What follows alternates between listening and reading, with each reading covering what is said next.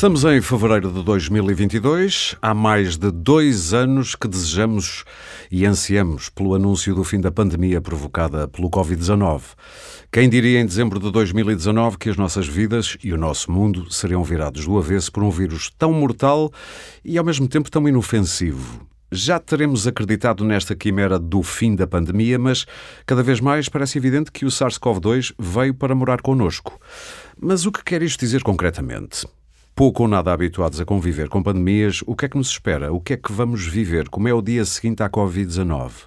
Se é que podemos sequer falar nestes termos. Ora bem, eu sou o Aurélio Gomes e hoje no Pode Pensar, o podcast de ideias para consumir da DEC Proteste, vou partilhar dúvidas e aflições com Maria João Amorim, virologista, não é jornalista que faz também a preparação deste programa, é apenas uma outra Maria João Amorim, e é investigadora principal do Instituto Gulbenkian de Ciência. Temos também connosco Manuel Carmo Gomes, professor da Faculdade de Ciências da Universidade de Lisboa, investigador na área de, da epidemiologia de doenças transmissíveis. Esta palavra é sempre malandra. E membro da Comissão Técnica de Vacinação da Direção-Geral de Saúde. E ainda Susana Santos, responsável pela área da saúde da DEC Proteste. Bem-vindos aos três. Muito obrigado por terem vindo. Eu começo já por si, virologista Maria João Mourim. Acredita num dia seguinte à Covid-19? É uma ilusão? Podemos pôr as coisas nestes termos? Olá, muito obrigada pelo, pelo convite. Uh, eu acredito num dia a seguir à Covid-19, tal e qual tivemos um dia a seguir à gripe espanhola, à gripe asiática, à gripe de Hong Kong. Que, acredito num, num dia em que podemos monitorizar a Covid-19 tal e qual monitorizamos outras doenças que ficam connosco e que hum, ainda não sabemos o cenário, se vai ser uma, uma epidemia sazonal, uhum. ou não sabemos o formato, mas certamente que vai ficar connosco e que vamos ter que incorporar e acredito num dia sem Covid-19 tal e qual a temos presente, no presente momento. Segunda parte da pergunta, antes de passar aos outros convidados. Isso estará para breve, na sua opinião? Essa, uh, uh, passar a coisa a ser uma endemia, digamos assim, não é? Endemia é aquela palavra que, que hoje em dia os especialistas estão a questionar-se o que é que é endemia exatamente. Por isso é que eu a usei para ver o que é que me diz sobre isso. Se podermos utilizar a palavra endemia ou não, certamente irá ficar. Uh, e daí poder ser uma endemia. A que níveis não sabemos, poderá ser uma epidemia anual, bianual, ou que formato irá ter, também não. Uh, mas uh, não sei se estará para pa breve, dados os dados que nós temos hoje em dia e os critérios que estamos a ver das vacinações e o efeito que está a ter na doença severa, sim, penso penso não está para, muito longe.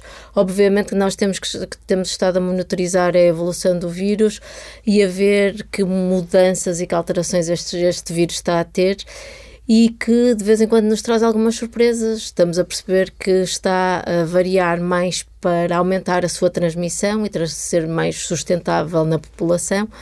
Uh, mas isso ainda não é certo. Mas menos grave ao mesmo tempo em termos de mortalidade ou não? Neste momento. E de doença uh, grave? Neste momento, pela Omicron. Uh, parece poder-se confirmar que a doença é menos severa, mas nós também não somos a população que éramos há dois anos atrás, claro. portanto estamos aqui a fazer um, uma batota nesta comparação. Porque nós já somos mais resilientes a, a, já ao próprio mais, vírus. Já somos mais resilientes, o vírus já está a circular há bastante tempo. Sim. Uh, há aqui uma série de parâmetros que já não podemos comparar tanto, mas sim, uh, é, os modelos animais parecem indicar que há uma menor severidade da doença, uhum. em contrapartida, uma maior transmissão.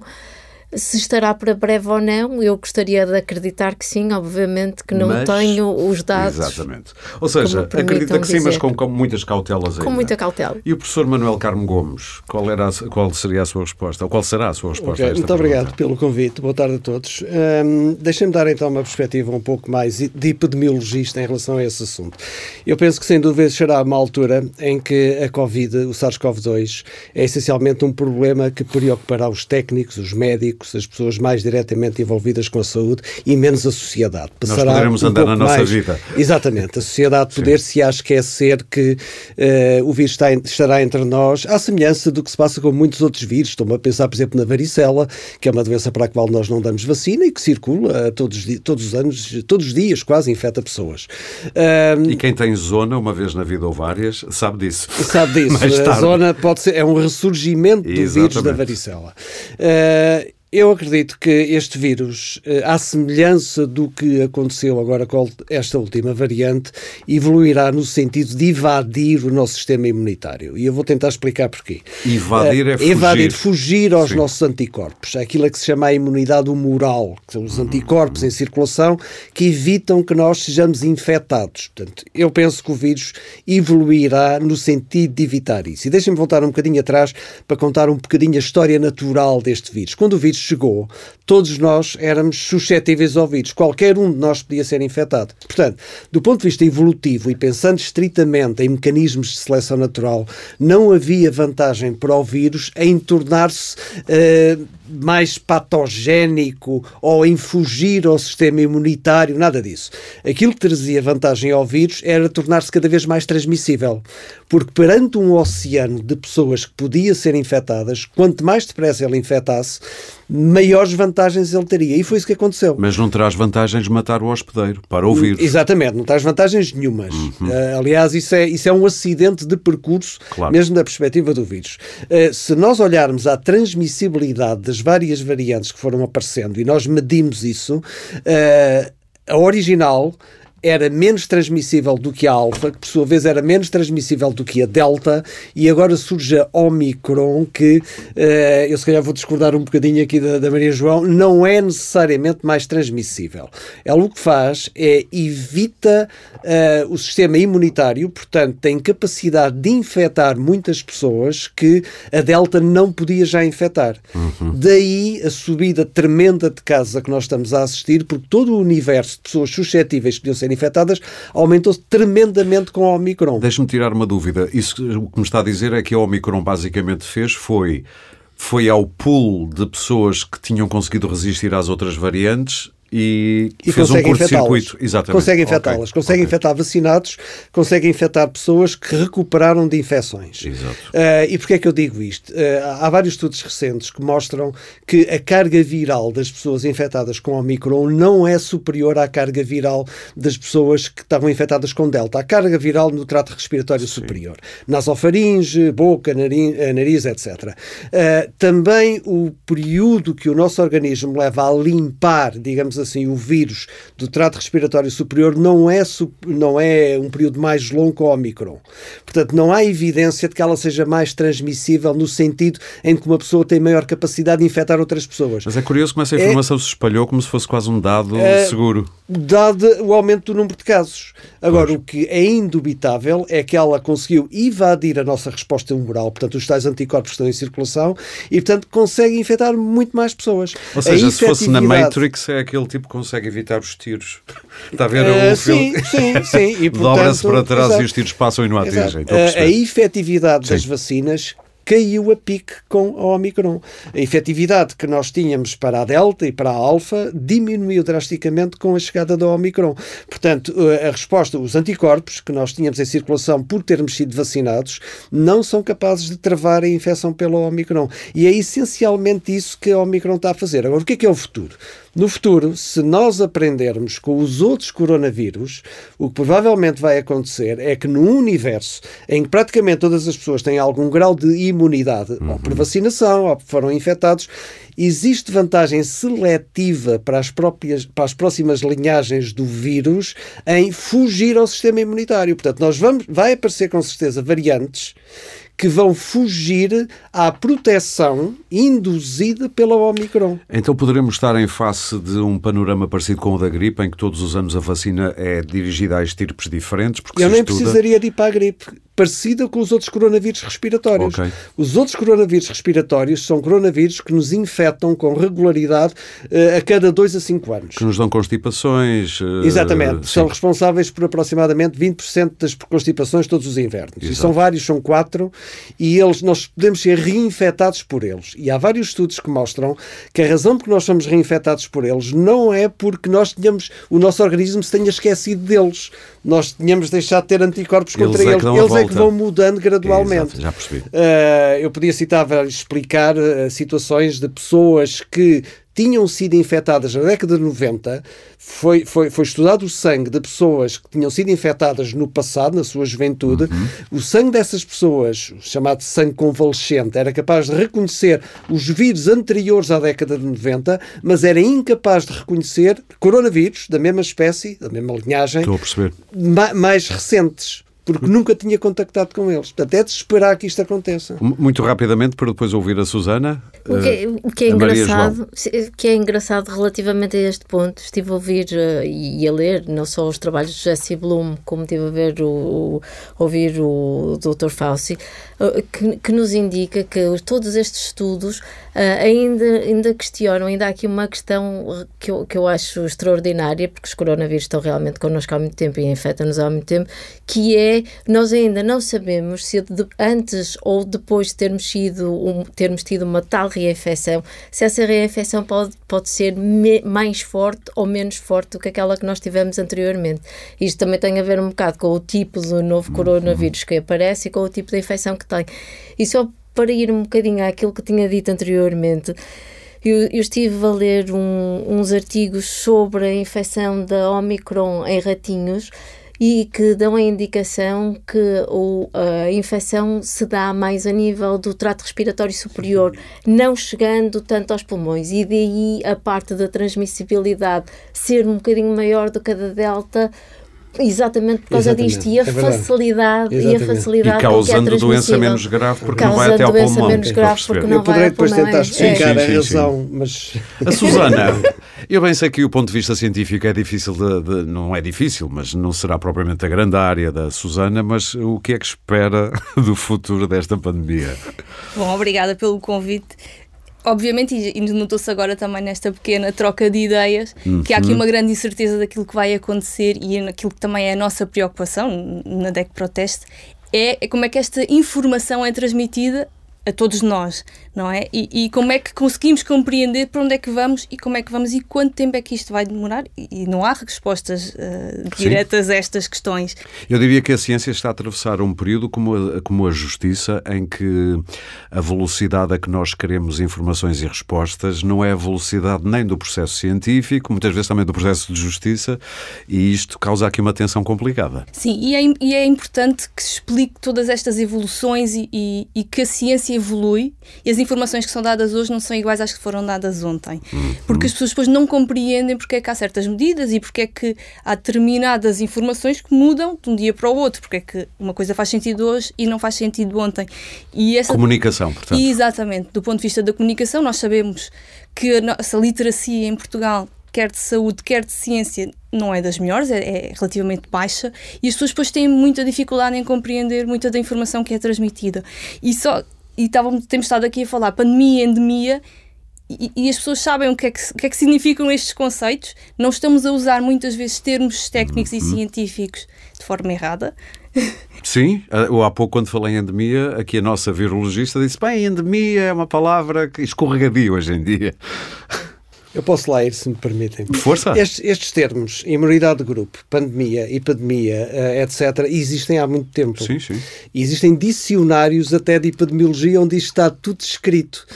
Eu, como sou epidemiologista clássico, agarro-me essas definições como âncora claro. para evitar toda a semântica que se criou à volta destas palavras. O caso da endemia. Nós dizemos que, eh, em termos clássicos em epidemiologia, nós dizemos que uma doença é endémica numa determinada área geográfica quando pode haver casos em qualquer altura. A doença instalou-se e, portanto, em qualquer altura nós podemos ter casos. Portanto, o SARS-CoV-2 é endémico em Portugal desde março de 2020, quando ele cá chegou. Sim. Nós temos casos todos os dias em todo o país. O que é que as pessoas querem dizer com endemia quando falam nela mais recentemente? Referem-se a uma situação de previsibilidade em que nós consigamos definir um padrão dinâmico do vírus na população e consigamos dizer o vírus vai aparecer com maior intensidade no verão ou no inverno, o número de casos esperados será aproximadamente sim. este e depois deve descer ou deve subir. É isso que as pessoas querem dizer com, claro. com, com endemia. Sim, Mas sim. esta não é a definição de endemia. Pois eu sei. Portanto, o se, eh, eh, verdadeiramente o que as pessoas querem dizer é qual é que será o padrão comportamental normal, esperado deste vírus nos próximos 2, 3, 4 anos. O que deve ser muito, perdoa-se uma palavra esquizofrénica, porque isto não tem nada a ver com saúde mental, mas para um epidemiologista, quando um jornalista usa epidemiologia uh, num sentido sentido mais eh, diário e um, e um epidemiologista tem que fazer a conversão para isso. Força, Susana, mais uma coisinha. Em relação à, à questão da endemia, que tem sido muito utilizada como sendo uma questão positiva e o caminho que nós queremos seguir, mas Sim. o facto de ser uma endemia não significa que a mortalidade ou a gravidade da doença diminua. Sim porque a malária é uma, é uma endemia em partes do globo e toda a gente sabe Isso que não, não são boas notícias, no fundo, não é? Ou o HIV. O HIV, exatamente. O herpes. Exatamente. Mas então, olha, vamos fazer aqui um bocadinho de, de viagem no passado.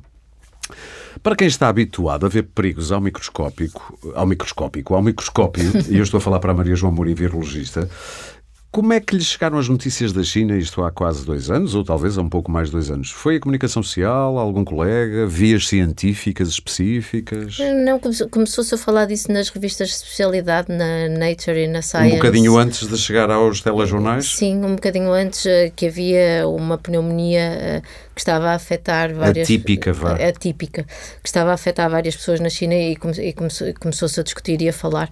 Um, e, e, e, o que foi absolutamente fantástico nesta, em toda esta pandemia é que passados uh, 15 dias já se sabia a sequência genética, já se sabia posso, do que, é que estávamos a falar. Eu tenho aqui, dezembro de 2019, um elevado número de casos em Wuhan, o novo vírus surgia. Dezembro, em, logo em 10 de janeiro de 2020, conhecida a sequência, como estava a dizer, do material genético. 11 de março, portanto, dois meses depois, a OMS declarou o estado de pandemia e em dezembro de 2020, um ano depois, sensivelmente, a primeira vacina. Exatamente.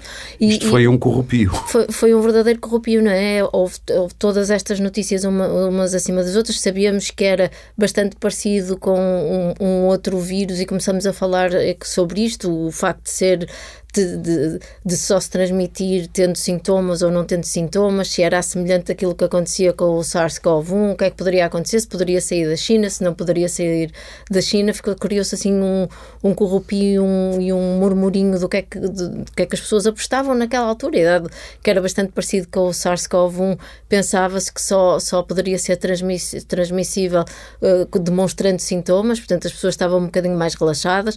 Entretanto, Por isso é que a doutora Graça Freitas, lembra-se, ficou ficou para sempre presa àquilo, ter dito, não, isso dificilmente chega a Portugal.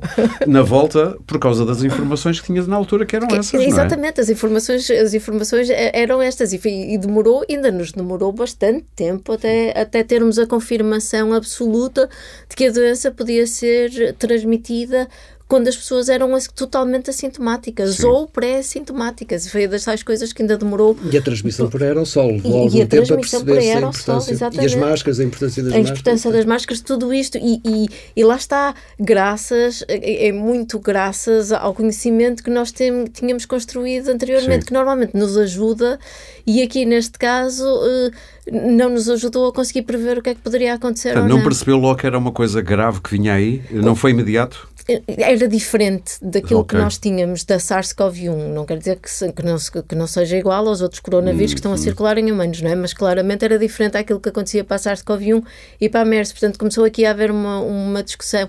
E quando se percebeu que, que efetivamente já tinha saído da China, quando chegaram os primeiros casos à Alemanha, por exemplo. E logo a seguir então, a Itália aí, também. Então aí percebeu-se que era um, um, caso absolutamente severíssimo e que ia ser bastante dramático. Se sim. as nossas caravelas já levavam doenças para todo lado, imagina os aviões, não é? Mas fala-se também de uma colaboração, como falámos há pouco, de, da, da, velocidade a que o processo científico também se, se processou. Fala-se de uma colaboração científica nunca vista. Foi um processo orgânico, sem caderno de encargos, ou seja, começaram logo a trabalhar na compreensão do vírus e em colaboração, sentiu resistências de outros colegas de outros países? Como é que foi este processo? Não, eu acho que toda a gente efetivamente se dedicou a tentar perceber não há fronteiras, o que é que, estávamos, que, é que estávamos a lidar. E depois aquilo que Entre é... cientistas de países diferentes não há fronteiras como existem em termos políticos, por exemplo? Eu, eu, Percebe eu, onde eu quero chegar? Claro que sim, e, e, há, e há, claramente que há. Mas há, há, países para os quais, por exemplo, nós em Portugal não temos qualquer tipo de competitividade, não é? A Alemanha tem as coisas agilizadas de uma forma e os Estados Unidos em que conseguem obter, e a China, em que conseguem obter respostas de uma forma muito mais rápida do que os outros países que têm que acabar. Quando vocês vão perguntar, já eles estão a fazer respostas a outras perguntas. É, é uma orgânica diferente, sim. a nível como conseguem interagir com os hospitais e, e coletar as amostras e analisar analisar as amostras. Uh, e, e, portanto, há, há, uma série de questões que, que, que determinados países conseguem responder imediatamente e há outra série de questões que outros países conseguem responder imediatamente. E acho que todos os cientistas, sendo da área ou não, se dedicaram a coisas diferentes. Ok. E isso foi, isso foi bastante importante, porque houve uma colaboração nunca antes vista, associada ao facto que não tínhamos que estar a publicar e a esperar que, que as coisas fossem revistas por pares, porque podíamos publicar no chamado BioArchive, em que fica à disposição de todos, ainda sem ser revisto por pares. Ora, isto é bom e é mau como o Manel poderá Exatamente. Dizer. Eu ia lhe perguntar isso, o que é que o seu instinto também de epidemiologista lhe disse na altura, começou logo a fazer projeções. Okay, muito rapidamente, eu começo uma cadeira de epidemiologia no segundo semestre em fevereiro e normalmente em dezembro, janeiro ando à procura de casos reais para, para abrir a cadeira dando como exemplo aos alunos. Que pontaria. Que eu estava a pesquisar, pontaria. A cadeira está a começar agora em fevereiro,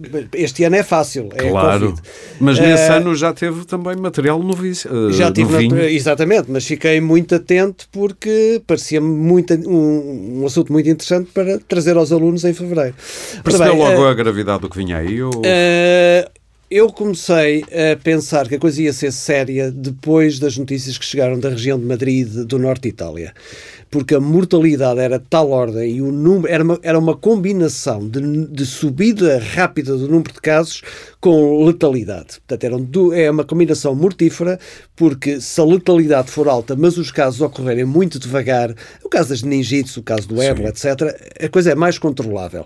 Agora, as duas coisas em simultâneo... Sobrevou os hospitais de uma maneira... Absolutamente, absolutamente. Portanto, chegou-se a uma situação em que os clínicos tinham que fazer seleção dos doentes que iam ter, iam ter assistência... Tratamento ou não. Quer dizer, portanto, nessa altura, eu penso que as pessoas mais atentas aperceberam-se da, da, gravidade da situação. Uh, e, portanto, uh, o assunto foi acompanhado uh, de uma maneira muito colaborativa, diria eu, entre a, da, na comunidade científica, precisamente pela percepção da ameaça coletiva muito séria que esta pandemia estava a representar.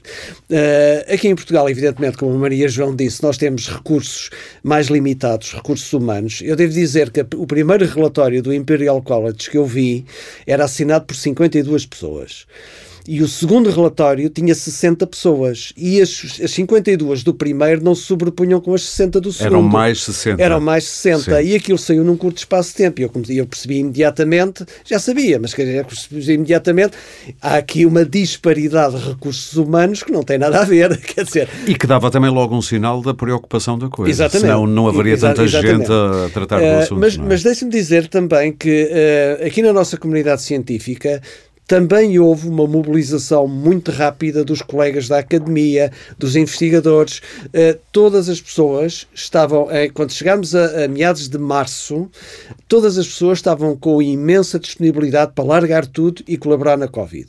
Uh, na academia a que eu estou mais ligado, portanto, os meus colegas da Faculdade de Ciências e de outras, outras faculdades da Universidade de Lisboa, Medicina, Técnica, etc., disponibilizaram-se. Eu recebi imensos e-mails, como eu estava com um contacto direto com a Direção-Geral de Saúde devido ao meu passado na Comissão Técnica de Vacinação, eu funcionei um bocadinho onde como, ainda está? como onde ainda estou. Eu, eu recebi, funcionei um bocadinho como centralizador de pessoas okay. da academia disponíveis para ajudar. E cheguei a ter uma lista de distribuição de dezenas de colegas que estavam dispostos a fazer o que fosse necessário e as pessoas pararam, as pessoas pararam o que estavam a fazer para, para claro. colaborar. Portanto, houve uma grande disponibilidade, solidariedade, fraternidade em relação ao assunto. E já agora na área de saúde da DEC Proteste, como é que foi a coisa aparecendo, seja nos comentários, nas cartas, nos e-mails, nas dúvidas dos vossos assinantes? Nós começámos logo a acompanhar a questão quando se começou a falar, logo a nível da Organização Mundial de Saúde normalmente acompanhamos, mesmo estas doenças que surgem noutros pontos do mundo, gostamos de dar essa informação, conseguir uhum. colocá-la de uma forma simples e clara, para que as pessoas também percebam que nós vivemos num mundo global e hoje estamos aqui amanhã, e isto foi claro durante o Covid, hoje estou aqui amanhã estou na França e estou, estou noutro sítio claro. e, e, temos que ter esse conhecimento. Uh, por isso, à medida que íamos tendo informação, íamos dando, uh, quer fosse informação de fontes oficiais e também acompanhando todos os estudos que iam saindo para tentar transmitir da forma mais clara e simples Sim. porque é que determinadas medidas eram tomadas ou não ao nível dos comentários, os comentários. Já uh... lá vamos. ao negacionismo. Uh, acompanharam a evolução da própria pandemia. Sim, sim, sim. sim, sim, sim.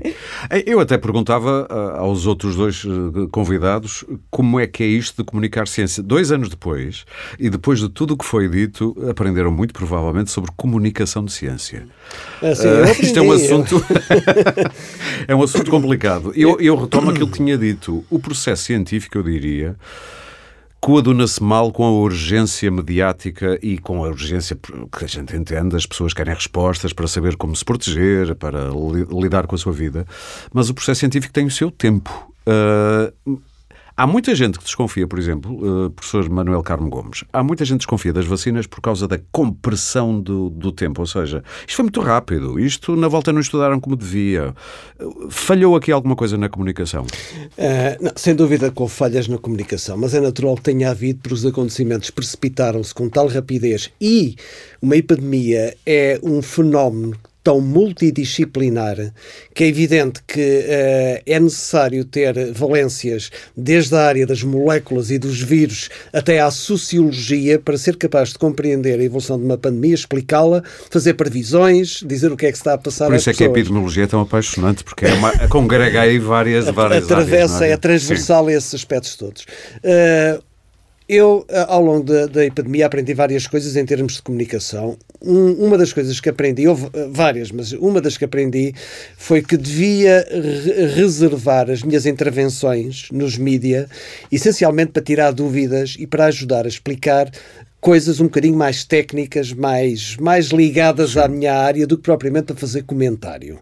Porque a certa altura. Mas houve alguns começou, colegas seus, ou virologistas ou médicos, que a partir, a fazer política às vezes. A partir de certa altura, Sim. exatamente, a partir de certa altura houve um, um, uma chegada de comentadores que a mim me pareceu excessiva, se bem que e até não, não estou a criticar ninguém em particular, mas, mas uh, foi um fluxo de informação tão grande, demasiado grande a meu ver, devia ter sido um bocadinho mais com conta, peso e medida. Eu percebo que há a solicitação, solicitação dos mídias, as pessoas querem ser simpáticas e ser prestáveis e, portanto, aceitam mas houve um bocadinho de excesso. Eu, eu tentei, a partir de certa altura. Uh, sim, eu deixei de o ver dosear, tanto na televisão. Dosear, e aparecerem. E, e, e recusei, inclusivamente, sim. fazer apenas meros comentários. Eu dou um exemplo, por exemplo, cada vez que havia uma reunião do Infarmed, queriam que eu comentasse o que é que ia lá acontecer e depois queriam que eu comentasse a, a reunião do Infarmed. Quer dizer, isto não, não, para mim isso não tem pés nem cabeça. Eu, eu, eu acho que nós somos úteis a esclarecer dúvidas, ajudar a tentar ser pedagógicos, explicar estas coisas em termos simples às pessoas e acessíveis, Sim. mas com rigor, e fugir mais ao comentário, deixar o comentário mais para outro tipo de. Outra coisa que aprendi, já agora que tenho a oportunidade, é que tenho que ter muito cuidado com aquilo que digo, porque quando nós estamos descontraídos a falar com os mídia e uh, usamos uh, expressões mais, mais, mais à vontade temos que pensar que uma dessas expressões pode ser tirada de contexto e ser colocada em letras garrafais sim. na capa de um jornal. Especialmente nos jornais é um pouco Exatamente. isso. Eu, eu, também aprendi isso, que todas as frases têm que ser pensadas e se, nós, se nos sai uma frase que nós receamos que pode ser tirada de contexto e, e ser posta nas páginas do jornal, nós é devemos dizer, dizer, é melhor é, ou não a dizemos ou dizemos, olha, por favor, não esqueça o que eu disse claro. e vamos recomeçar. O impulso científico, uh, Maria João, uh, esta colaboração tem a ver também com a geografia da coisa, ou seja, isto aconteceu primeiro no hemisfério norte, mais rico, China, Europa, depois América. Se isto tivesse começado, sei lá, num país africano, acha que este impulso para resolver rapidamente isto teria sido tão rápido?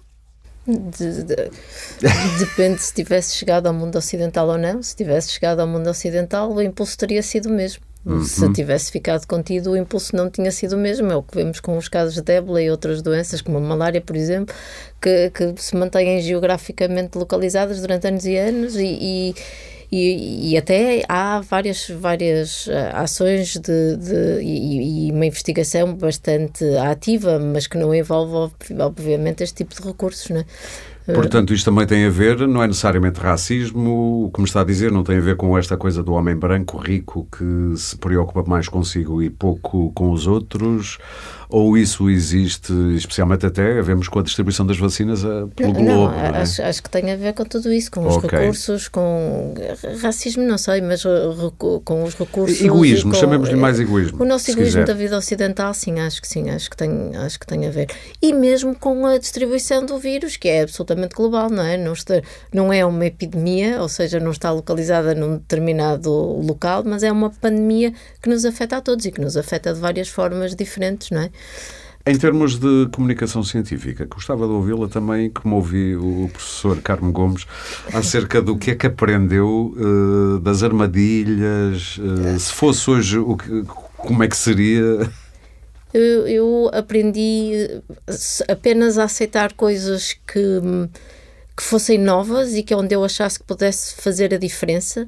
Por exemplo, quando houve os casos das vacinas e das vacinações e etc., um, com uma iniciativa que foi feita com a, o Ciência Viva, que foi organizada Sim. pela Marta Moita, onde participou também o Dr. Luís Graça. Uh, uh, decidimos juntar cento e tal cientistas para conseguir explicar às pessoas que tivessem dúvidas em, em, porta aberta e em, e em, determinados, em determinados horários, mas em, em porta aberta, mesmo, mesmo explicar o, o porquê é que as vacinas tinham conseguido fazer tão rápidas e que isso não era uma questão de negligência, mas era uma questão de conseguir encurtar os, os, os diferentes passos, não por uma questão de tempo, mas por, por os conseguir sobrepor, porque era só uma questão de recursos financeiros e que todo o conhecimento tinha sido obtido anteriormente.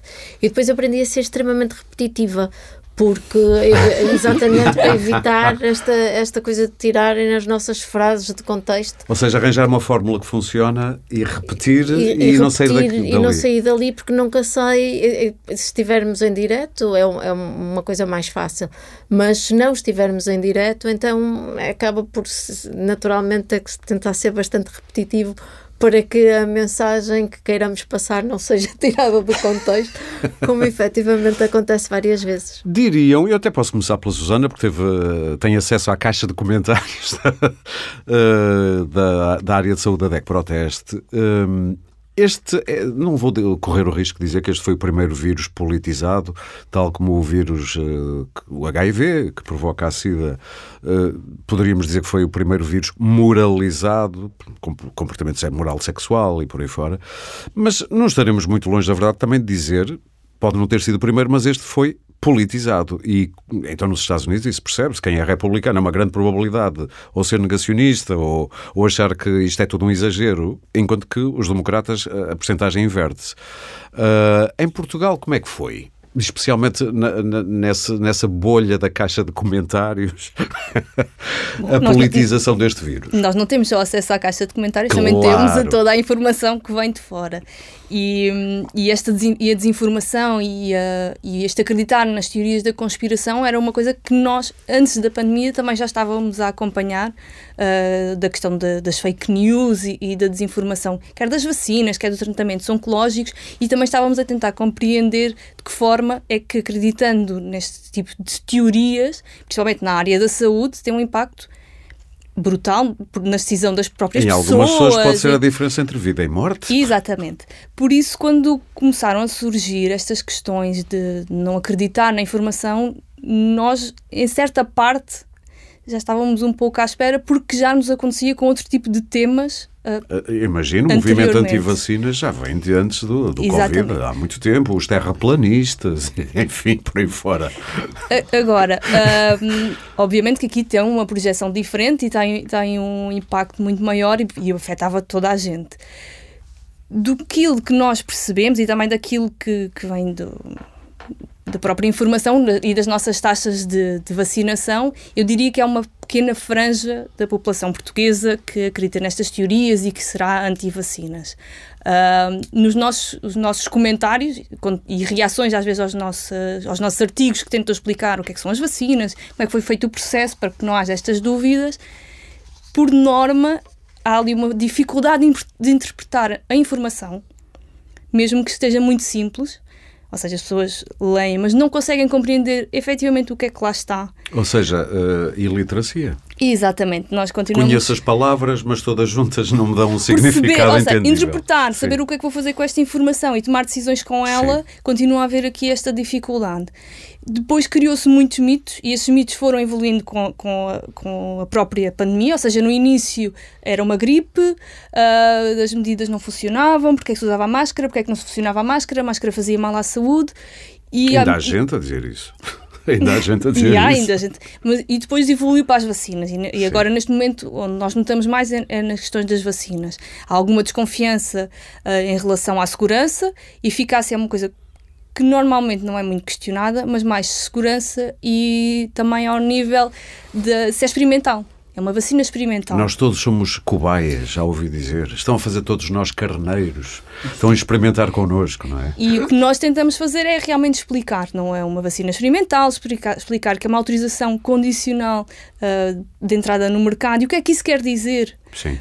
E isso é importante, as pessoas têm que perceber para depois Porque aceitar. Porque processo é que a coisa passa para e... chegar a uma farmácia, por exemplo. Exato. Neste caso, a, a administrar no braço. A administrar num braço, exatamente. E o professor ficou muito surpreendido com o negacionismo que de repente explodiu nestes últimos é, anos? Eu penso que Portugal. E quem diz negacionismo tudo... diz fake news, todo, todo, este folclore associado. Hum. Um pouco, creio que todos ficámos, eu também fiquei um pouco, mas creio que Portugal, apesar de tudo, eh, escapou um pouco ao exagero de contestação que nós Sim. observamos em muitos países da Europa. Eu aí eh, arriscar-me a dizer que teve um papel importante o facto de, desde muito cedo, logo em março, abril, terem sido convocadas reuniões, as célebres reuniões do Infarmed, em que estavam presentes todos os partidos políticos, Sim. todos os setores sociais, uh, pessoas da hotelaria, pessoas de, de, enfim, da atividade de, retalho, de retalho, estavam todos representados e todas as pessoas puderam constatar o que é que nós sabíamos, o que é que não sabíamos, podiam fazer perguntas, muitas vezes era-lhes respondido não sabemos, estamos a aguardar, outras vezes era explicado detalhadamente e isso fez com que pelo menos não houvesse organizações eh, políticas, partidárias uh, ou grandes setores sociais que tivessem uma atitude de desconfiança e de teoria de conspiração, de alimentar a teoria de conspiração, seja, isto ao fim e ao cabo é contra nós, etc. Transparência e honestidade. Transparência, houve, houve aí muita Sim. transparência. Uh, eu acho que isso ajudou porque nós nunca assistimos a que mesmo uh, partidos extremistas viessem desde essas alturas contestar tudo e mais alguma Sim. coisa e organizar manifestações anti-vacinas ou anti-confinamento, etc. Portanto, houve uma compreensão, lá está, que era uma ameaça coletiva, não adiantava nada estar a tomar posições contra, só para ser do contra ou para tirar dividendos políticos, e acho que esse aspecto foi, foi em Portugal, penso que foi o único país que realizou uh, reuniões da daquelas e colhemos os frutos, penso eu. Em relação às vacinas, se me permite, já que se falou aqui várias vezes vacinas, há três aspectos que, que explicam porque é que as vacinas foram concebidas de forma tão rápida que eu, se me permite, claro. direi muito rapidamente. Quanto mais não seja, uh, até para tirar dúvidas a, okay. a, a, quem ainda as tenha. Exato, ok. Uh, a primeira razão tem a ver com a disponibilização da informação genética do vírus que ocorreu, como disse já muito bem, logo no dia 11 de janeiro. Portanto, Sim a partir do momento em que se sabe, com as tecnologias que existem hoje em dia, a partir do momento em que se sabe a sequência genética do vírus, é possível criar uma vacina em laboratório, e isto agora é muito importante, sem ter que manipular o vírus. Sem ter que manipular o vírus, porque as vacinas tradicionais obrigam a laboratórios de alta segurança em que se manipula o organismo diretamente, o que atrasa tudo imensamente. Portanto, esse foi o primeiro aspecto. São as aspecto vacinas clássicas. Vá. As clássicas Sim. trabalham com os vírus que têm que ser atenuados, ou, ou, ou mortos, ou, ou, partidos aos bocadinhos, etc. Obrigam a trabalhos muito mais demorados, de alta segurança. Não foi necessário neste caso. Também já havia muita tecnologia da RNA feita que ajudou. Já vinha dos anos 90 vinha, essa investigação, não é? Exatamente. As pessoas dizem, ah, isso foi tudo num ano. Não, não, a investigação vem dos anos 90. As vacinas RNA têm já décadas de estudo. Sim, sim. Além disso, nós sabíamos exatamente qual era a proteína do vírus que interessava, devido à experiência com o primeiro SARS, em 2002, 2003. A tal spike. A tal spike, já se sabia que era para aquela. Essa foi a primeira, a, a primeira razão. Segunda razão, o financiamento ilimitado aos produtores de vacinas, que é uma coisa que nunca acontece. Normalmente, os produtores de vacinas não arriscam muito, vão andando devagarinho, passo a passo, fazendo ensaios, etc. E não avançam com grandes investimentos. Porque é caro. Porque é caríssimo. Uh, uh, mas neste caso, foi, foi, foram abertos os cordões à Bolsa, quer nos Estados Unidos, quer na Europa, uh, e, e disse-lhes basicamente nós, eh, nós, temos é pressa. Arranjem qualquer arranjem, coisa. Arranjem, ensaiem o que Sim. quiserem, que nós garantimos que, uh, uh, a fundo perdido. Há quem diga que foi a única coisa boa que Trump decidiu no, no, no seu uh, tempo foi, de. Aí foi ou um Trump ou alguém. aí foi um aspecto sim, positivo. Sim, Essa é a segunda ordem de razão e faz imensa diferença os fabricantes saberem que não há limitações, limitações financeiras. Claro. Terceira e última grande razão os reguladores FDA nos Estados Unidos, a EMA na Europa, alteraram completamente as regras para aprovar estas vacinas. Normalmente, uma vacina só é aprovada depois de passar os ensaios todos e então o produtor submeter ao regulador. E o regulador começa do zero a partir do momento em que recebe a proposta de vacina, de novo medicamento, de novo produto. Sim. Neste caso, os reguladores comprometeram-se a acompanhar todo o processo desde o início, muito antes sequer de se chegar aos últimos ensaios da vacina. E isso também acelera tremendamente todo o processo. Porque há aspectos com as vacinas que não têm só a ver com eficácia e com segurança, tem a ver com a qualidade, garantia de qualidade das linhas de Sim. produção. E isso leva muito tempo a fiscalizar. E, portanto, a partir do momento em que os reguladores, portanto, regu, uh, fiscalizar a matéria-prima, a disponibilidade de matéria-prima e a qualidade da matéria-prima. As cadeias de produção são aspectos que as pessoas normalmente não falam, mas que são vistos pelos reguladores a posteriori. E neste caso foram vistos logo desde o início. Fez aquilo que se chamavam rolling reviews. Portanto, os reguladores, desde a primeira hora, estavam a acompanhar todo o processo. E, portanto, logo que. Escusavam de o replicar a seguir. Exatamente. Estavam a acompanhá-lo. Portanto, isto são as três grandes ordens de razão pela Mas qual. Porquê que isso não é tão falado nos meios de comunicação? Já agora, Susana? Não, queria só complementar, porque hum, também a questão das, dos ensaios clínicos terem sido feitos, em vez de ter sido feito cada ensaio clínico, uh, normalmente são feitos três, três fases, terem sido sequenciais, foram feitos ao mesmo tempo, o que também agilizou e diminuiu o tempo. Sim, em vez de ser sequencial, foi concomitante. Mas exatamente. isto tem a ver com o dinheiro que o Manel estava a falar há bocado. Que é uma grande que é, explicação. Que é uma grande explicação. Eu tinha aqui, 1, 2 e 3. E é muito curioso que diga isso, porque isso baralha um bocadinho a, a ideia, que eu, o, o, o guião mental, a narração, como hoje se diz, ou a narrativa que eu tinha aqui, que é, há uma grande divisão em, em relação à reação direita-esquerda grosso modo. Mas o que me está a dizer é que, por exemplo, nos Estados Unidos uh, abriram-se os cordões à Bolsa, portanto, mesmo uma área que está muito mais ligada ao negacionismo, uh, curiosamente e cinicamente. Sem dúvida, mas atenção, uh, não esquecer o contexto em que isso surgiu. Quando a administração americana, na altura, o Donald Trump, Sim. se apercebeu que a epidemia estava a representar um perigo para as suas ambições políticas e para a continuação de, no cargo de presidente e reeleição. Aí mexeu-se. Aí mexeu-se mas depois é que lhe deu jeito como arma política. Exatamente. Uh, estava à espera de uma. E agora falo para a Maria João. Uh, estava à espera desta politização. Eu sei que é virologista e não estou a dizer que está aliada da política, mas uh, o, o, seu foco é muito mais. é para o micro. Mas estava à espera desta politização tão acentuada e de, do aparecimento deste negacionismo tão vincado em algumas pessoas. Já lidou sei, com negacionistas? Eh, já algumas vezes e, e, tento sempre responder dentro daquilo que eu sei, porque acho que é mais importante dar informação do que. Fica com a sensação que, que aquilo às vezes parece uma doença mental. Eu até me custa dizer isto, pode ser muito mal interpretado. Mas a convicção com que certas pessoas dizem coisas de que não sabem nada é muito curiosa, para não dizer outra coisa. É, eu acho que é importante explicar. Acho que é efetivamente muito importante explicar. Conseguiu alguma vez convencer algum? Não. Pronto, that's my point. Não. não. Não, mas, mas a, a, vacina, a, própria história da vacinação e do negacionismo eh, está a par e passo é, de, desde o princípio, desde a variolação em 1700 e qualquer coisa, que há efetivamente negacionismo associado a, às vacinas. Por acaso é um, havia um artigo bastante interessante que, estava, que esteve publicado no The Atlantic. Um, e, e, e, por acaso é interessante perceber o, o o porquê e, e, e, o que é que leva a este tipo de negacionismo.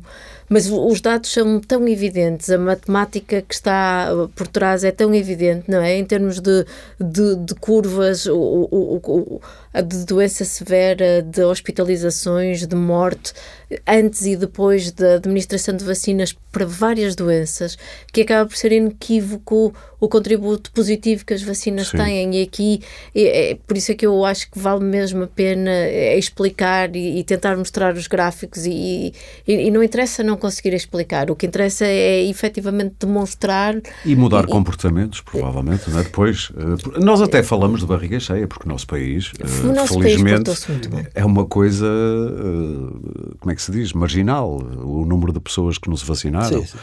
Uh, mas, mas é curioso que eu diria que esse negacionismo muitas vezes confunde-se com uma dicotomia que é a liberdade individual e a minha responsabilidade, por outro lado, com o grupo. Uh, acha que isso tem a ver com esta noção de liberdade que é uma coisa quase egoísta em certas pessoas, só pensam na sua liberdade e não pensam no perigo que podem uh, representar para a liberdade de outros? Acho que está muito associado a, um medo inerente, uh, que, quase inexplicável e que é e, e que efetivamente há, há que perceber o que é que as vacinas fazem para todos, não é? A forma como funcionam como tampão para que as doenças sejam impedidas de serem disseminadas e o papel positivo uhum. que tem.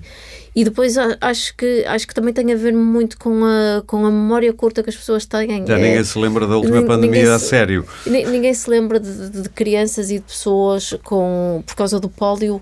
O, o, que é que, o que é que o pólio fazia? Isto aqui era na altura da minha mãe. Aquelas é? imagens Aquelas terríveis dos anos 50. Terríveis. As vacinas sim. são vítimas do seu próprio sucesso. Já ouvi dizer que a Maria isso. João estava a dizer. Sim. Porque se olharem às estatísticas de doenças infecciosas em Portugal uh, em meados do, na primeira metade do século XX, é uma coisa impressionante, de mortalidade por tosse convulsa, por tuberculose, por uh, tudo e mais alguma coisa. É uma das conquistas do 25 de Abril. É uma das conquistas. É o nosso plano de vacinação, vacinação e logo a Exatamente. mortalidade infantil. Mas estava para terminar. Não, e, e, e, é, e, é, absolutamente gritante todas estas coisas que são números, números que os nossos pais se lembram. Quer dizer, falo eu dos, dos meus pais, uh, nos meus sim, 40 sim, sim, e tais, mas uh, os meus pais lembram-se bem do que era, do que era haver crianças a morrerem de e com, com marcas para o resto da vida. A varíola e, deixava a, a as pessoas marcadíssimas. Matava, a varíola matava mesmo, não é? Sim, numa, numa, enorme, numa enorme percentagem. E, e, e, acaba por ser também uma memória muito curta. E, e, o que é que aconteceu para que as pessoas tenham esta memória curta e não, não conseguirem explicar? Não, olha, eu quando, quando era pequenino via muitas, muitas crianças que não conseguiam sobreviver e havia uma imensa, imensa mortalidade infantil, ou as pessoas morriam com 60, 70 anos. Também se tem que olhar para as Sim. curvas e para a própria longevidade. E, e, e, acho que é interessante, e se calhar aqui a ciência acaba por ser importante e ter um papel importante em comunicar quais são os avanços ou pelo menos em termos de estatísticas as coisas serem explicadas de maneira diferente. E eu não sei o que é que aqui se perdeu ou como é que se perdeu esta capacidade de explicar e de se ver. Talvez porque as coisas sejam complicadas e às vezes não é fácil uh, uhum. coisas complicadas serem eh, postas de maneira simplista, não sei. Uhum. Mas eu acho que provavelmente alguma coisa se aprendeu. Mas eu, eu partilho esta, esta dificuldade em explicar. Deixem-me dar um exemplo que são os cintos de segurança. Os cintos, nós somos obrigados a colocar o cinto de segurança. Uh, e não há uma contestação nunca houve, que eu me recordo, pelo menos em Portugal, uma contestação à utilização dos cintos de segurança. Foi quase e o cinto pacífico, de segurança sim. serve essencialmente para nos proteger a nós. Está comprovado nos testes, etc. Nem sequer que é para proteger outros. Exatamente. Uh, e, e, esses testes, que são feitos em laboratório, também não são de fácil acesso. Quer dizer, eu tenho mais informação sobre os ensaios das vacinas do que sobre os testes dos Mas eu diria que o problema é que é visível, é uma coisa uh, que está clara, é quase, uh, como é que se diz, intuitivo. Eu ponho aqui uma coisa que me prende, realmente não sou cuspido. A vacina é uma coisa interior e muita gente que eu vejo acha que aquilo tem alguma composição que nos faz mal, ou há aqui uns génios do mal que nos querem meter o 5G, ou nanopartículas. Pode ser isso, ou... o chip que vai na vacina vacina. Pois é, exatamente. Eu deixei de ter contrato, não tenho problemas agora nenhum com a Vodafone, porque eu próprio imito 5G Pronto, uh, para okay. lá para casa. Uma vantagem. a Susana estava mortinha por intervir. Sim, queria só complementar a questão das vacinas e deste movimento anti-vacinas também derivou muito quando são criados os mitos. Uhum. É mais difícil desmontá-los Uh, do que formar mitos. E a questão das vacinas e do autismo, e de um, de um, estudo que foi publicado e que depois foi despublicado e foi desmentido, criou muita desconfiança que hoje em dia continua-se ainda a existir pessoas que acreditam, apesar ah. de já ter sido mais que desmentido e e várias para mais vezes. há celebridades do cinema e não só americanas que têm sites dedicados a isso e dizem que, que a vacina, as vacinas, eh, especialmente a do sarampo, provoca autismo e continuam a passar essa informação. E é por isso mesmo, é, é muito difícil desmontar uh, preconceitos e estes mitos já criados. É mas, mais fácil criá-los do, sim, do que mas, mas há aqui alguma coisa que... Me... Porquê é que alguém acredita mais depressa uh, numa estrela de cinema do que num cientista? Este processo, este processo é, é, muito curioso, porque o que é que me leva a acreditar numa pessoa que eu sei que não tem formação específica, mas porque é uma celebridade e, e afirma solenemente lá no seu site que isto faz mal, porque é que eu vou acreditar nela e não acredito? Isto continua a ser um mistério Talvez, para mim. Eventualmente porque pensam que a pessoa é independente a pensar, não tem uma dependência económica relativamente é rica, ao governo, não precisa, etc. É rica, exatamente. Não, precisa de, enquanto que um não pode ser comparada se pela calhar, Big Pharma, não é? Está financiado. Exatamente. Poderá ser isso, não sei, pode ser Sim. isso, mas sinceramente também não sei. Eu, eu recordo-me, por exemplo, na Comissão de Vacinação, e há, há casos muito extremos, na Comissão de Vacinação nós temos lá um médico do Hospital São João que outro dia nos contou que uma senhora eh, não vacinada, negacionista, eh, ostensivamente, esteve em coma com Covid. Uh, e à saída, de, quando recuperou da coma, passou bastante mal, podia ter morrido, tinha órgãos de comunicação à espera para entrevistá-la, porque ela era conhecida pelo negacionismo. Pensam que ela se arrependeu de não ter sido vacinada? Não. Nada. Nada. Portanto, E na volta até julga uh, foram os médicos que a puseram em coma só para provar que existe Covid. Não me admirava nada, já, já estou por tudo. Uh, já agora, mas na, na, na, na área de saúde da DEC Proteste, uh, do que vocês veem de queixas, de pedidos, que reivindicações é que acham que o Estado ou as autoridades de saúde deviam estar a preocupar-se, a fornecer, a mostrar e que não estão? Bom, ao nível da comunicação, efetivamente tem que ser melhorado. Porque. E esse melhorado é que é simplificado? Simplificar. Clarificado, sim. Simplificar e explicar. Ok. Nós temos aqui sempre discutido essa questão, que é explicar o porquê. As pessoas querem saber porquê. Não é só dizer que vamos fechar Vamos os usar- restaurantes uh, aos sábados e aos domingos e não fechamos à semana. E as pessoas, mas porquê não Mas à semana? porquê? Estou a perceber. Há boas razões, só que se não Claro. forem explicadas. Tem, têm que ser explicadas para as pessoas compreenderem. Ah, obviamente que é, é super importante que ah, a comunicação seja coordenada. Quando se comunicam medidas, essas medidas têm que ser comunicadas junto com a própria norma, para que não haja especulação enquanto a norma não é publicada, ah, porque depois criam-se falsas expectativas e saem informações por vezes erradas. São horas de televisão. Enquanto a coisa não é regulamentada, são horas de televisão a fazer especulação. Eu sei. E isso cria falsas expectativas e depois É, mas é, é- mas é dramático, depois leva as pessoas a é, não é difícil acreditarem. depois gerir toda Sim. essa informação. E por outro lado, as normas que são, que são publicadas, obviamente, são extremamente importantes, são para profissionais de saúde, por norma, tirando a redundância, mas seria importante que saíssem informações para a população em geral e para os próprios meios de comunicação social. Sim. Porque, por vezes, os mei- mesmo os próprios meios de comunicação social não, não têm capacidade para interpre- interpretar a informação que vem, que, que por vezes é erradamente ah, comunicada. Por isso, seria importante que saísse sempre informação mais clara, Sim. mais simples. Existem dois níveis de comunicação, por assim dizer: uma comunicação técnica e uma comunicação ah, para, a- para a população. Porque, mesmo nós, por vezes, temos também esta dificuldade em digerir, por assim dizer, a informação que vem e colocar de uma maneira que as pessoas compreendam. Porque esse papel dos jornalistas, que também são jornalistas da Proteste, para além de especialistas, é jornalismo que se faz. Exatamente. É ser mediador. Mas, mas eles processo, têm, é? têm, têm, têm, têm-nos a nós, não é? Os técnicos, claro. que somos profissionais de saúde, e conseguimos lhes explicar de uma maneira mais simples, sem nunca perder a, a informação técnica, claro. porque é, é essencial que, se, que seja dada corretamente, mas que seja de fácil compreensão. Diriam que estamos uh, mais bem preparados para a próxima? Isto vai para a virologista e para o epidemiologista. Maria João, o que aprendemos, eu bem sei que dois anos em ciência é muito pouco tempo, Uh, uh, hoje, se lá esteja enganado, mas uh, o vírus ainda pode trazer aí umas surpresas, boas ou más, não interessa. Mas já é possível prever se vier aí uma coisa qualquer no futuro, um outro vírus, uma outra pandemia. Estamos mais bem preparados, aprendemos muito com isto. Nós estamos-nos a preparar para qualquer eventualidade de pandemias desde 1918. Estamos constantemente a preparar-nos. A verdade é que já tivemos várias pandemias desde então. A de 1957, Sim. a de 1968 foram, foram pandemias gerais, não é? E além de que depois tivemos HIV, eh, tivemos, tivemos eh, vários, vários surtos uh, e, e, várias questões, uh, várias do, doenças infecciosas que nos têm afetado imenso. E depois, em 2009, houve também uma, uma outra pandemia de, de gripe e, e, há sempre esta questão da preparação. Eu acho que nos últimos anos, desde 2009, 2008, temos-nos vindo a não preparar para, para, a próxima pandemia por causa do desinvestimento e da crise que tem, tem existido. Houve uma série de de programas associados à Organização Mundial de Saúde que foram ou descontinuadas ou que houve menos investimento. Uhum. E, e, e, e, eles são de uma importância extrema para conseguirem uh, monitorizar o que é que se está a passar e, ao mesmo tempo, para conseguirem uh, agilizar uma série de informação e, e agilizar uma série de medidas. E neste sentido eu espero que tenhamos aprendido uma lição. Uhum. e espero que o, as, os, os, próprios cientistas de cada um dos países compreendam a necessidade vital que é haver efetivamente monitorização eficiente e pessoas eficientes a tentarem, e quando eu digo eficientes, digo capazes, não é, não é bem eficiência, não é bem a palavra, eh, eh, que estejam à, à frente de, de, destes, destes programas e que, inter, que consigam interagir internacionalmente para que as coisas estejam uhum. agilizadas de uma forma ou de outra.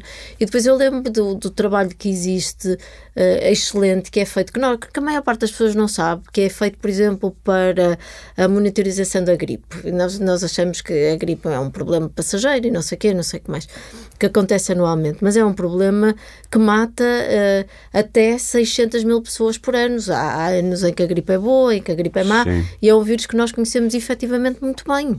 Conhecemos o vírus muito bem, temos antivirais, temos vacinas que funcionam, das quais temos que fazer uma monitorização para ver a eficácia relativamente às estirpes que estão em circulação e aos anticorpos que as pessoas têm relativamente às vacinas, se são capazes ou não de prevenir a doença. E é isso que vamos ter que fazer em relação a este novo vírus e às variantes. Lá está, lá está. Há, há, há, estas versões de, que são ligeiramente diferentes. Há a versão do Manel que é, é que é achar que, e, e, perfeitamente válida, que achar que este vírus é um coronavírus e, portanto, tendencialmente vai se transformar numa uhum. constipação.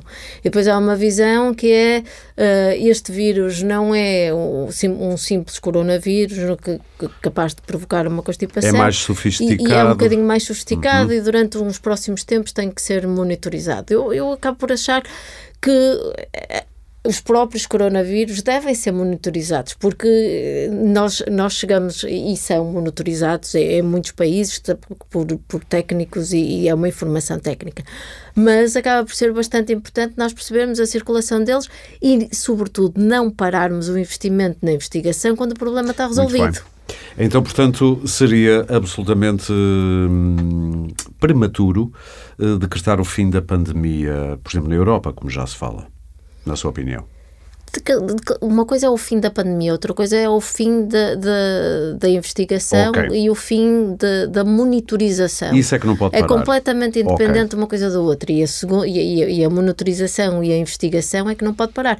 Porque se, se depois de SARS-1 não tivesse parado, nós estaríamos ainda melhores equipados para funcionar com este vírus. Já estou a perceber. E nós não sabemos qual é o próximo vírus que, nos, que vai causar o próximo problema. Professor Carlos Gomes, a sua opinião sobre esta área? Estamos mais bem preparados? Concorda com isto que na volta é, é prematuro é, acabar com a pandemia?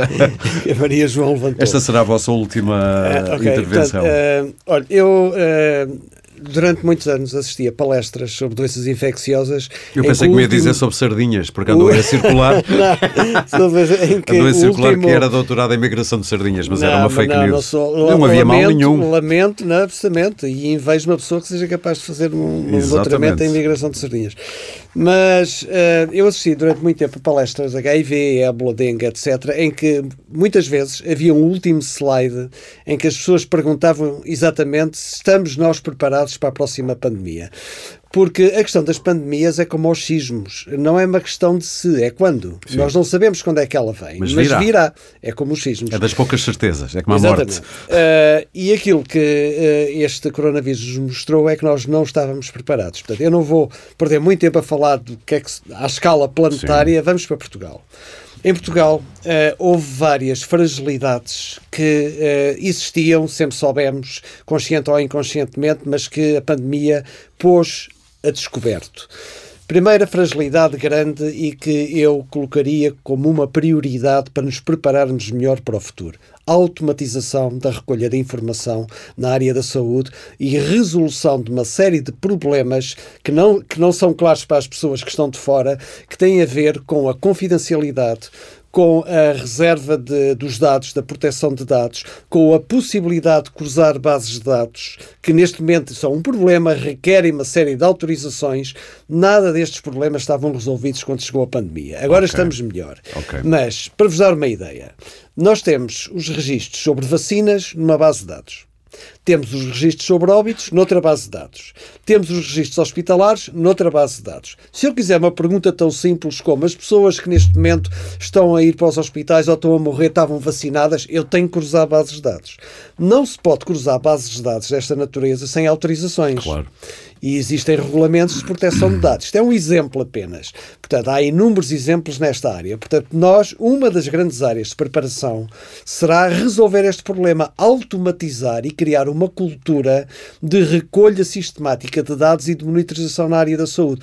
Os médicos debatem-se com imensos problemas de falta de recursos humanos e, ao contrário de outros países, não têm uma pessoa lá que esteja encarregue de ir atrás do médico e registar tudo o que é que se está a passar. Claro. Têm que ser eles próprios que, enfim, com imensas horas de trabalho por dia, que ao fim do dia vão preencher os formulários e tentar dar Chamado resposta aos questionários. Tratada a papelada. é a papelada. Sim, Isto não sim. é, embora hoje em dia seja em computador, sim, mas, mas, há é muitas, muitas coisinhas para clicar.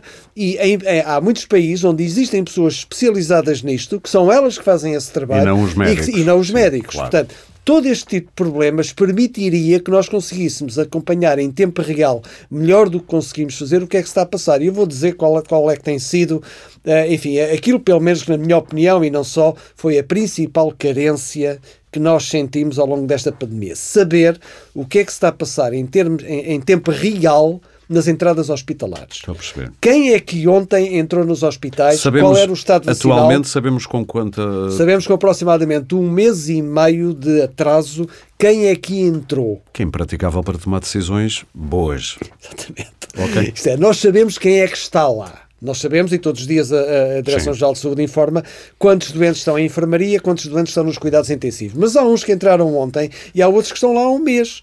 E, portanto, para nós percebermos a dinâmica, o. Porquê é que acha nós... que é assim, já agora, só muito rapidamente? Uh, não, não é fácil, porque se, se nós formos por cada centro hospitalar perguntar às administrações quem é que entrou nos vossos, nos vossos hospitais e com que características na semana passada, eles sabem. Eles sabem responder. Agora, não existe é uma centralização okay. desta informação em tempo real que Nem obriga, é uma decisão política, é apenas não existe. É uma decisão de organização, de okay. aceitação por parte das pessoas responsáveis que estão espalhadas por todo o lado de que isto é necessário, de uma da organização e de uma plataforma informática comum que Muito permita bem. a introdução desta informação e tê-la em tempo real. E isto é extremamente importante, por exemplo, no momento em que o governo decide fazer um confinamento. Nós gostaríamos de saber, nas duas semanas a seguir, qual foi o impacto que o confinamento teve em termos de entradas hospitalares. Exatamente. Por exemplo, por ou se nós iniciarmos a vacinação num determinado grupo social, nós gostaríamos de saber qual é o impacto imediato em doença. E isso é quem é que entrou nos hospitais. Portanto, nós temos esta informação sempre com muito atraso, eh, não é uma solução fácil, mas quando me perguntam como é que nós nos vamos preparar para a próxima, esta era uma das coisas que eu ponho. É logo a primeira e depois coisa. há outras, há outras. Uma Diga mais uma que temos de terminar. Recursos humanos. Sim. Nós temos imensa falta de recursos humanos no nosso laboratório de investigação do Estado, no, no, no, no Ricardo Jorge, nas academias, pessoas mais dedicadas a este assunto, na Direção-Geral de Saúde, precisamos de pessoas que tenham formação em áreas quantitativas e simultaneamente na área da saúde, façam o cruzamento, porque as pandemias são essencialmente problemas de números, pelo claro. menos no início. Sim, sim. São os números, por isso é que os estatísticos e os matemáticos apareceram com tanta relevância nesta pandemia. Mas depois sim. também é importante as pessoas têm informação, têm as valências na área da saúde e que não são completamente iliteratas em termos de números. Ora, este tipo de multidisciplinaridade treina-se, treina-se. Estas pessoas têm que ser treinadas, têm que entrar numa rotina e têm que ser recrutadas e bem pagas. Por falar em multidisciplinaridade, esta é outra palavra difícil, uh, eu sei que essa é uma das reivindicações da DEC Protesta, até por causa dos casos. Eu no outro dia ouvi dizer que era cerca de um quarto a um terço das pessoas que têm Covid desenvolvem a chamada long Covid ou COVID, COVID com sintomas de longa duração e alguns bastante incapacitantes. A resposta está a ser uh, fraca a essas pessoas. Eu vou, eu vou confidenciar uma coisa que um casal de médicos me disse. É aflitivo ver pessoas com sintomas que perduram virem ter connosco, ó doutor ou doutora, quando é que isto vai passar? E a gente não sabe, diz, diziam eles. Uh, é complicado. Sim, nós temos que, pensando que cerca de 10 a 30% das pessoas que tiveram Covid podem vir a desenvolver o chamado Covid longo e que ainda falta tanta informação, efetivamente uhum. seria importante termos uma resposta para estas pessoas. Eu, por acaso, tinha visto um estudo uh, que fazia um cálculo, ou seja, se, uh, tendo em conta os números em Portugal em julho de 2021, se 10 a 30% destes doentes desenvolvessem estes sintomas persistentes, estaríamos a falar de cerca de 96 mil doentes. E estes 96 mil doentes são normalmente pessoas que estão no ativo uh, e que estes sintomas acabam por ter um impacto não só ao nível profissional, mas da qualidade de vida. Por isso é importante que nós uh, olhemos para, que isto acaba por ser um, um prolongamento da doença e, e, e, perceber o que é que tem de ser feito. Tem que ser dada uma resposta, talvez multidisciplinar, provavelmente, mesmo que o porta de entrada seja os cuidados de saúde primários, sim, centros sim, de saúde, exato. o médico de família. Mas depois serem encaminhados para. Exatamente, fazer uma avaliação e perceber qual é que é o caminho que deve ser seguido, porque cada caso é um caso e sabemos que são cerca de, já foram identificados cerca de 200 sintomas e, diferentes. Exatamente, envolve desde áreas neurológicas, respiratórias, cardiovasculares, há várias, não é? Sim, por isso é mesmo necessário nós olharmos olharmos uh, seriamente para esta questão, porque, porque tem um, é impacto, é muita gente. tem um impacto muito grande, não só ao nível da saúde, mas a nível económico, obviamente. Claro. Só para, força, em, força. em questão a, a, a estarmos preparados para, para, para, a próxima. para a próxima pandemia. Salve seja. só apenas falar na questão de, de, algumas alterações que foram feitas, mesmo ao nível da União Europeia, e da necessidade de trabalharmos em conjunto e da União ter uma, uma resposta uh, em conjunto. Foram, foram criadas algumas comissões também por causa das questão, da questão das vacinas e do acesso às vacinas. Houve um atropelamento no início da pandemia, mesmo em, em relação aos países da União Europeia, para acesso a, a material de proteção, etc. E foi criada então essa comissão, e é importante continuarmos a trabalhar neste sentido em conjunto, e além disso também está a ser falado ao nível da Organização Mundial de Saúde de um tratado internacional um, para futuras pandemias, para que a resposta seja ainda mais integrada e mais colaborativa. Exatamente, que seja dada toda a informação e que seja. Porque ainda hoje a China, por exemplo, tem algumas dificuldades em deixar entrar uh, especialistas para tentarem perceber a origem daquilo. Há ali um. O que é uma chatice porque aumenta uh, uh, o campo fértil para as teorias eh, conspirativas e por aí fora. Por isso, estes, estes passos parecem pequenos e parecem Sim. coisas no papel, mas podem ser importantes para o futuro. Posso dar só uma boa notícia diga, em relação diga, muito a, rapidamente, Covid. Uh, há já estudos que, que comparam uh, doentes vacinados com não vacinados uh, relativamente ao long Covid. E a vacinação protege significativamente contra o risco de long Covid. Ouviu agora, senhor nós, ouvinte nós, e senhor ouvinte? Agora, nós em Portugal, infelizmente, tivemos cerca de 420 mil infectados que nós saibamos Sim. antes do programa de vacinação começar. Uh, portanto, houve muita gente que, claro que, que cai, pode ter. Exatamente. Eu sei que ali do outro lado do vidro vão-me matar, porque já devia estar a terminar, mas eu não resisto a pedir à Susana deixar aqui um, um bocadinho da sua experiência, o que mais uh, eu deixei para o fim, porque é assim uma espécie de bolhazinha. Em 2020, no final de 2020, bem no olho do. vinha aí aquele janeiro e fevereiro de má memória. Eh, esteve na, na Saúde 24 a atender telefonemas. Sim. Assim, muito rapidamente, o que é que mais a impressionou? Quando se lembra dessa experiência, o que é que lhe vem à memória?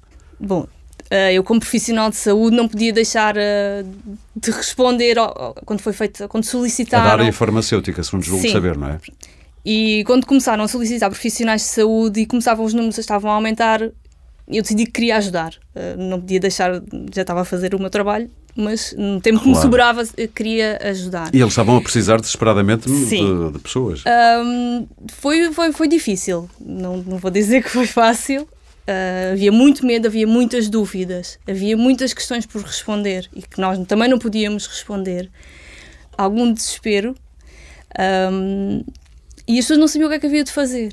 Comparando com hoje, o dia de hoje, estamos bem melhor? Em termos de paz mental em relação à doença, as pessoas têm, eh, têm uma, uma expectativa mais positiva em relação ao futuro?